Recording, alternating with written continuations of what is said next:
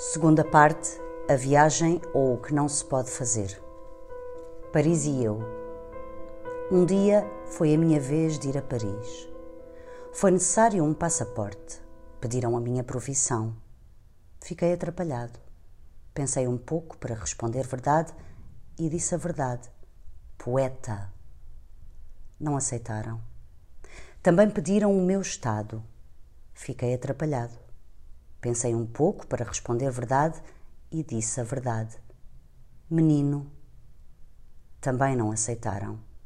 E para ter o passaporte, tive de dizer o que era necessário para ter o passaporte, isto é, uma profissão que houvesse e um estado que houvesse. Partida para Paris. À despedida, os vizinhos deram-me o melhor conselho: juízo.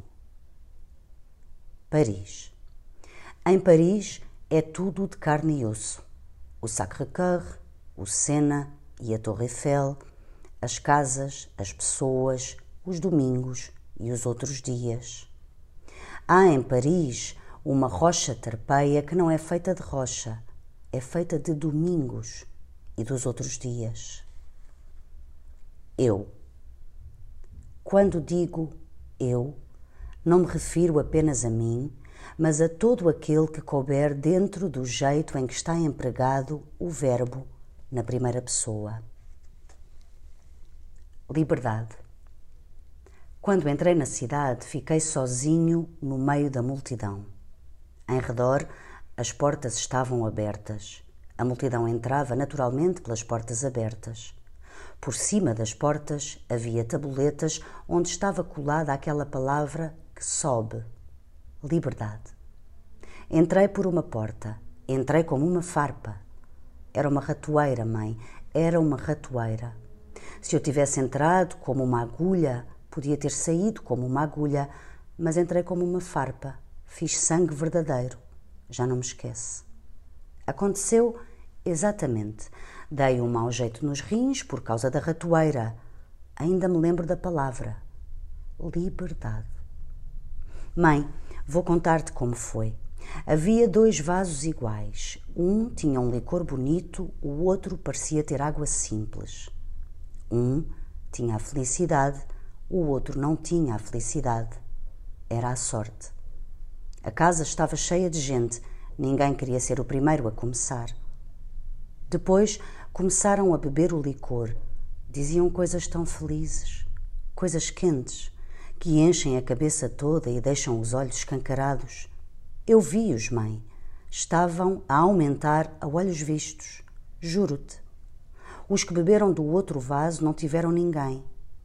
Iam logo embora e ninguém já se lembrava deles. Só ficavam os que gostavam do licor. Eu fiquei com estes. Eu também bebi do licor. Não imaginas, mãe, nunca subi tão alto ainda mais alto do que o verbo ganhar. Havia uma rã que tinha entrado comigo ao mesmo tempo, a rã também estava a aumentar. Depois, quando já estava quase do tamanho de um boi, a rã estourou. Coitada, como antigamente, em latim. Então pus-me logo a escorregar desde lá de cima até onde eu já tinha amarinhado, desde mais alto do que o verbo ganhar a escorregar, a ser necessário escorregar, a querer por força escorregar, a custar imenso escorregar, a fazer doer escorregar, a escorregar. O verbo desinchar. O verbo desinchar dura muito tempo. No fim do verbo desinchar é outra vez a terra, cá embaixo.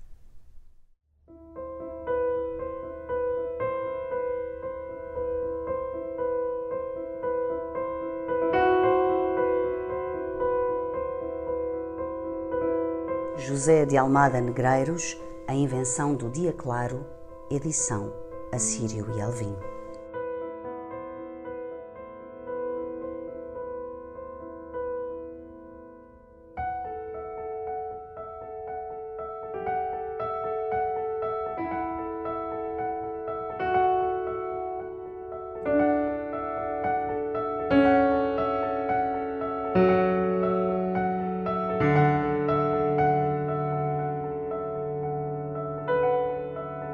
Podcast O Poema Ensina a Cair Leituras tem autoria de Raquel Marinho e música de João Paulo Esteves da Silva.